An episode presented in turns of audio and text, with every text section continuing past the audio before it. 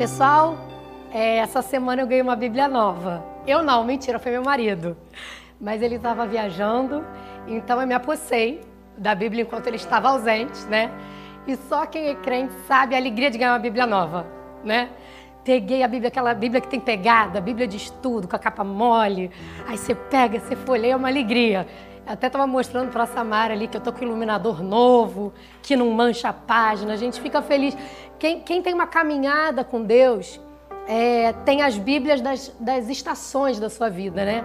Tem aquela Bíblia que está assim, gasta, assim, toda marcada, toda anotada, que é daquela fase que você estava, ó, sedento. É muito bom você olhar para trás e pegar, de repente, um versículo que você leu há 20 anos atrás e aquilo ali você fala: Meu Deus, olha a fidelidade de Deus aqui. Aquele problema já acabou, aquele, aquele obstáculo já passou, mas é bom você anotar. Se você não tem esse hábito, anote. E se você não tem uma Bíblia em casa, fala com o pessoal da recepção, manda um hello, a gente faz uma Bíblia chegar até você. Tá bom? Acabei de inventar essa, mas é verdade. Eu creio que é verdade. Tá bom?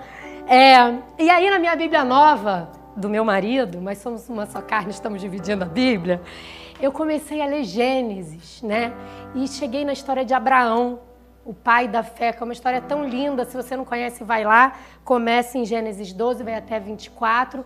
E é uma história ele é o pai da fé, uma história de relacionamento com Deus. Então, Deus faz uma promessa, uma aliança com Abraão e ele diz para esse homem comum assim: larga sua terra, larga sua família e vai adiante para uma terra que eu vou te mostrar. Não diz, não tinha Waze, não diz que terra era essa, ele foi. Abraão obedece e vai. E é lindo porque no meio do caminho Abraão para e ele na jornada ele para e adora a Deus, ele monta um altar e adora a Deus, porque era sobre a jornada de fé né? É, não tinha igreja, né? Não tinha aquele, aquele ambiente de, pô, vou lá na igreja para poder adorar Deus. Não, ele na jornada ele parava e ia conversar com Deus. Então, não, se você não está gostando dessa coisa do online, também não é minha preferida mas Deus está presente. Você pode parar onde você está e montar o teu altar e adorar a Deus. E aí, é, Abraão, depois, mais para frente, que é a parte mais famosa da vida de Abraão, Deus promete a ele um filho, diz, Abraão, eu vou abençoar todas as nações da terra através da tua descendência. Abraão, já era velho, ele e Sara não tinham filhos, e mesmo assim ele crê é, naquela promessa impossível de ter um filho, é, da onde ia ser a grande bênção, né? Uma, uma bênção que não ia só Abraão, mas ia abençoar todo mundo, nos abençoa até hoje. E ele crê, apesar de tudo, e ele tem Isaac, enfim, é uma história linda. E, enfim, mergulha nessa história aí essa semana. Mas o que me pegou essa semana, enquanto eu estava lendo, foi que Abraão era chamado de amigo de Deus. É, me pegou geral isso. Eu falei, uau, Abraão era amigo de Deus, cara. E é uma coisa muito maravilhosa você ser amigo de alguém. Eu acho que me pegou porque eu estou morrendo de saudade dos meus amigos. Essa quarentena me afastou de grandes amigos e eu estou morrendo de saudade.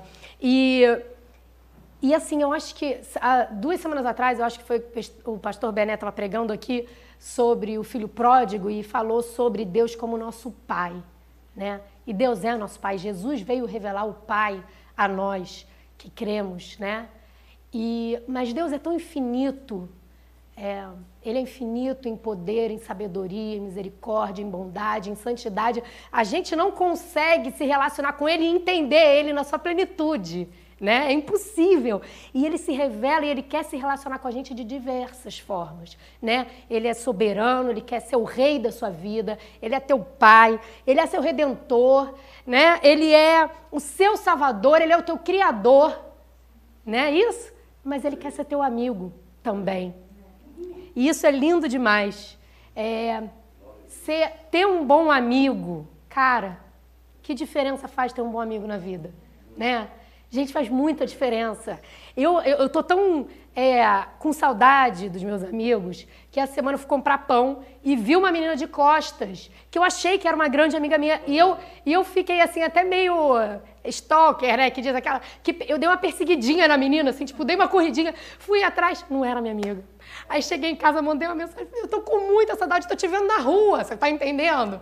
Venha, me veja, por favor, vamos furar essa quarentena de leve. Estou vacinada. Enfim, é, existem amigos, a Bíblia fala que existem amigos mais chegados que irmãos. né?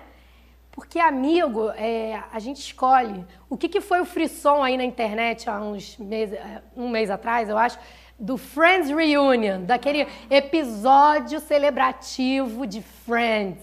Eles se reencontraram depois de 17 anos fora do ar. Se você não sabe o que é Friends, eu não sei onde você viveu nos últimos 30 anos.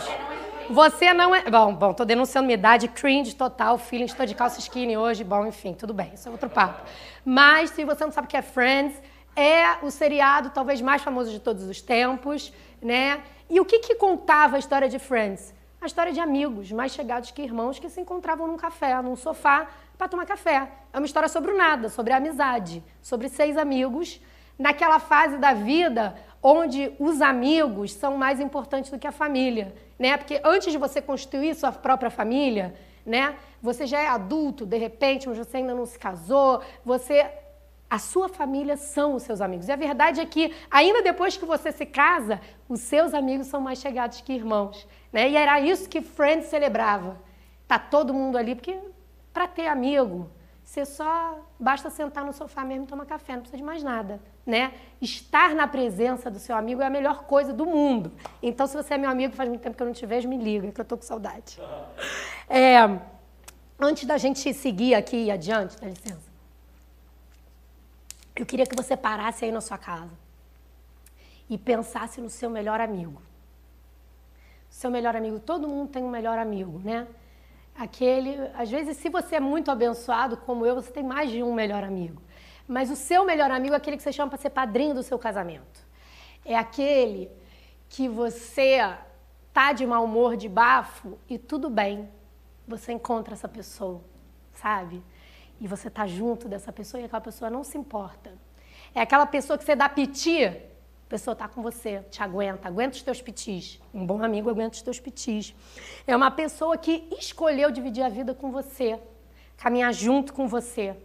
É uma pessoa que te ama apesar dos seus problemas.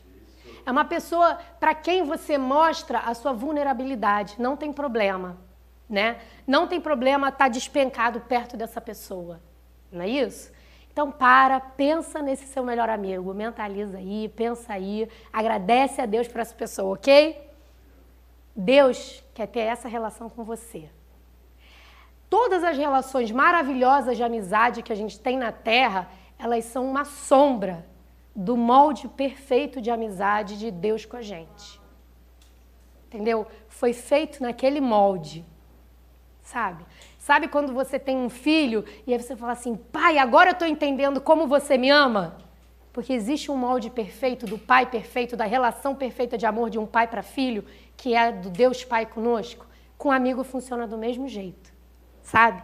Então hoje eu queria falar aqui o seguinte: Abraão foi chamado de amigo de Deus na antiga aliança, lá no primeiro livro da Bíblia. Numa época onde não havia o acesso irrestrito ao Pai. Mas Jesus mudou o jogo. Por causa de Jesus, hoje a gente pode entrar na presença e ter Ele como nosso melhor amigo. Entendeu? Queria ler aqui com vocês, olha. Você pode ser amigo, ter essa relação com Deus Pai, Deus Filho e Espírito Santo. Vou ler aqui João 15, 13, 15 na versão A Mensagem. Este é o meu mandamento. Amem uns aos outros como eu amei vocês. É a melhor maneira de amor deem a vida pelos seus amigos. Vocês mostram que são meus amigos quando fazem o que eu mando. Eu não me chamo de empregados, porque empregados não entendem o que o patrão pensa ou planeja. Eu os chamo de amigos porque contei a vocês tudo o que eu ouvi do meu pai. Romanos 5,10, vamos lá. Se quando éramos inimigos de Deus, fomos reconciliados com Ele, mediante a morte do seu filho, quanto mais agora, tendo sido reconciliados, seremos salvos por sua vida. A gente era inimigo de Deus, mas em Jesus agora nós somos amigos. Entende? Romanos 5,11, na mensagem. Agora que já desfrutamos essa maravilhosa amizade com Deus, é uma amizade maravilhosa que Deus quer ter com você. Não nos contentaremos com meras declarações formais, mas cantaremos louvores a Deus por meio de Jesus o Messias. Ele não quer formalidade com você, Deus quer ser teu amigo. Com amigo não tem formalidade, não precisa da papagaiada, pode ser você, é essa relação que Deus quer ter com você. Eu fiquei. Eu sei que não é nada novo que eu tô falando aqui, mas para mim foi o que me pegou essa semana, sabe? Foi assim: Deus é meu amigo. Cara, Deus é meu amigo. E eu queria destacar aqui com você algumas boas qualidades que um amigo tem, que o teu Deus Pai tem. E por isso que ele é seu amigo. Um bom amigo, ele é fiel, né? Um bom amigo, ele te defende. Você sabe, eu tenho passado bastante tempo no parquinho com as minhas filhas, vendo elas brincarem. E você pode não conhecer nenhuma criança do parquinho mas você sabe quem é amigo de quem. Porque na hora que começa a briga e vem falar, ô tia, não sei o quê, às vezes você vê aquela criança que nem estava na briga, mas veio defender o amigo. Chega lá, mas meu amigo, mas... aí você fala, mas você não estava na briga. Não, mas ele é meu amigo, mas eu vi que não sei o quê. E vem argumentar. Um bom amigo te defende. Ele é fiel a você. Olha aqui, ó, o que diz em Salmo 121. Eu levanto os meus olhos para onde? Para os montes e pergunto, de onde vem o meu socorro? O meu socorro vem do Senhor que fez os céus e a terra, ele não permitirá que você tropece. O seu protetor se manterá alerta. Sim, o protetor de Israel não dormirá. Você tem um protetor, você tem um amigo que te protege, que é fiel a você. Um bom amigo, ele quer ver a tua vitória. Sabe disso? Você já percebeu isso? O seu, até seu inimigo é capaz de chorar por você. Às vezes, né? Às vezes aquele cara que é só seu conhecido chora, sabe de uma coisa que aconteceu na sua vida e chora, se compadece. Mas um amigo que é amigo celebra a tua vitória junto com você. Vê você vencer, fala: "Uau, que máximo! Estamos junto!" Não tem inveja de você. Isso é um bom amigo. E sabe o que, que Deus diz a nosso respeito? Que ele em Cristo fez a gente mais que vencedores. Ele quer a nossa vitória, ele quer ver a gente lutar e vencer. Ele é por nós, não contra nós. Olha o que é: o que é nascido de Deus vence o mundo. E essa é a vitória que vence o mundo, a nossa fé. É pela fé que ele nos deu a vitória no mundo. Todas as batalhas da sua vida, ele te fez vitorioso pela fé, por causa de Jesus. Ele está com você, ele é por você, ele quer que você vença. Você entende isso? Você tem que entrar nas batalhas da sua vida sabendo que Deus, Jesus é teu amigo, o Espírito Santo é teu amigo e quer que você vença. Ele te deu tudo, tudo que você precisa para vencer. Ele é fiel. Um bom amigo, ele ajuda a tomar você a tomar as melhores decisões. Quem nunca ligou aí para um amigo para pedir conselho?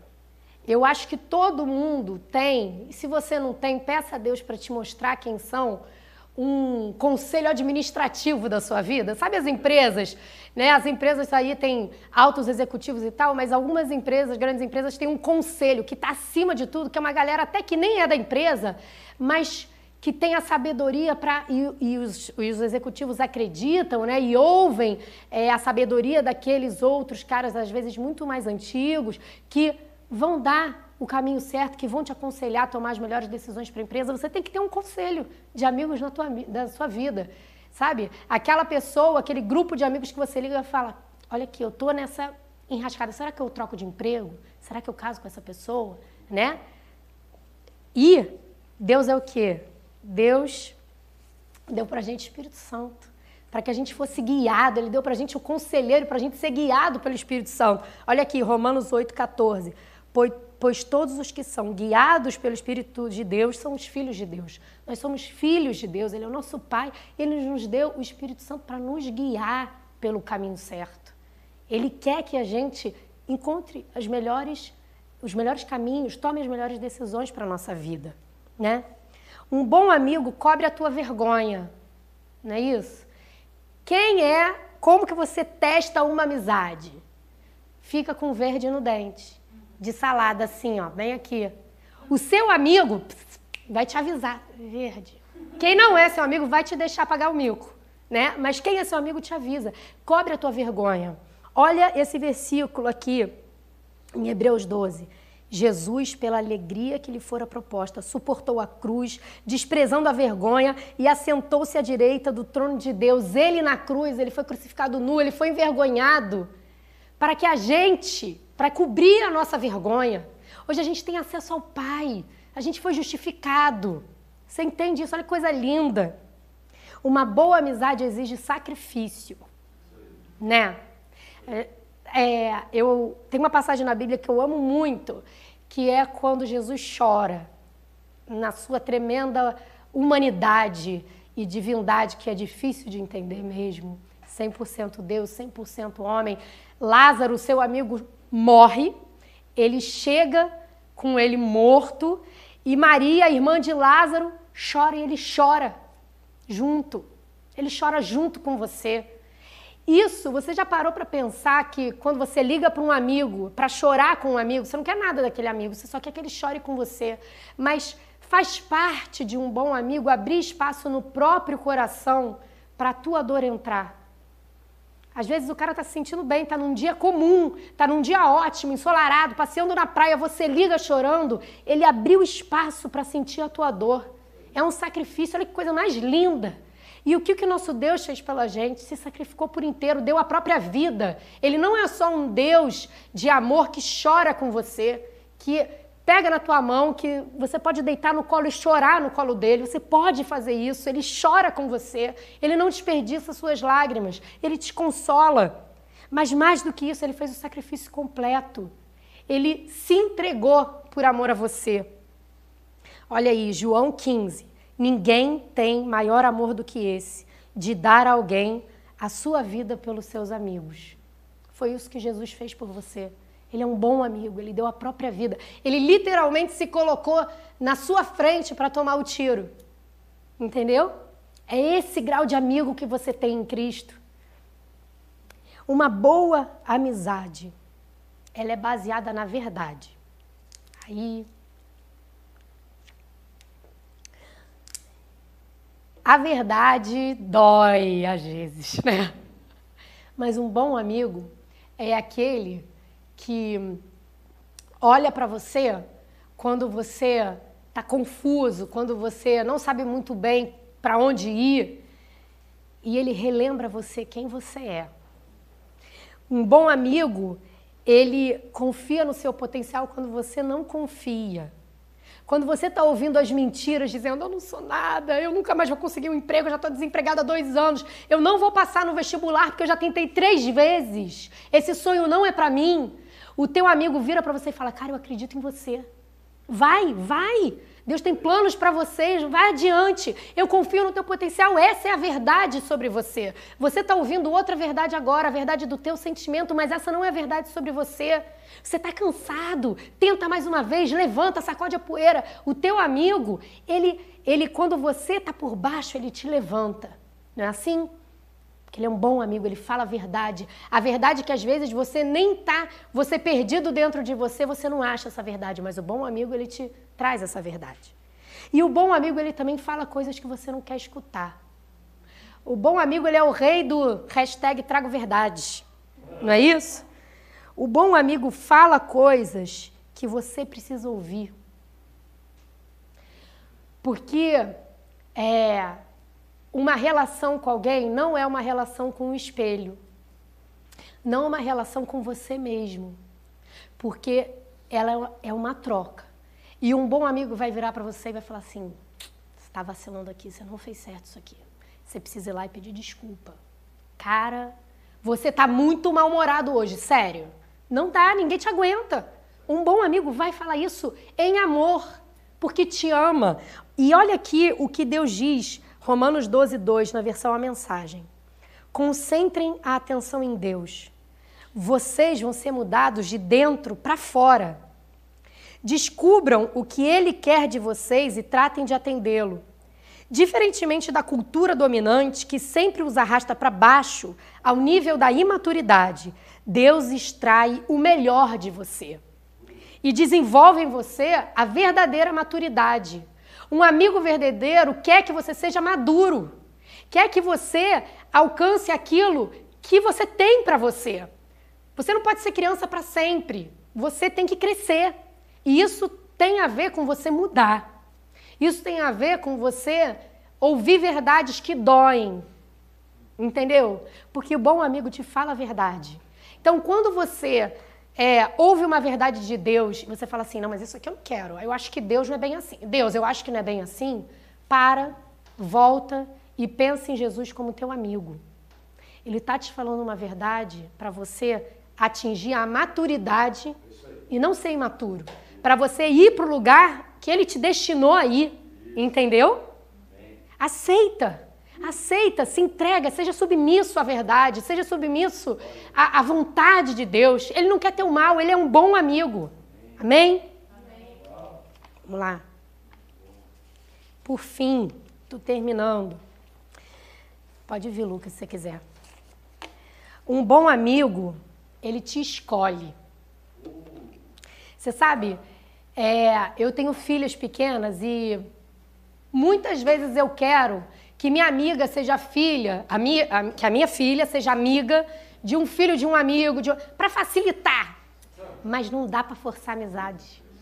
amizade não dá para forçar, né? A amizade vem do coração, tem que partir do coração. É um exercício de liberdade de escolha. Não é isso? Quantas vezes no parquinho eu falo, Manu, vai lá, vai lá. Conversa com aquele ali. Ai, mãe. Não dá para forçar.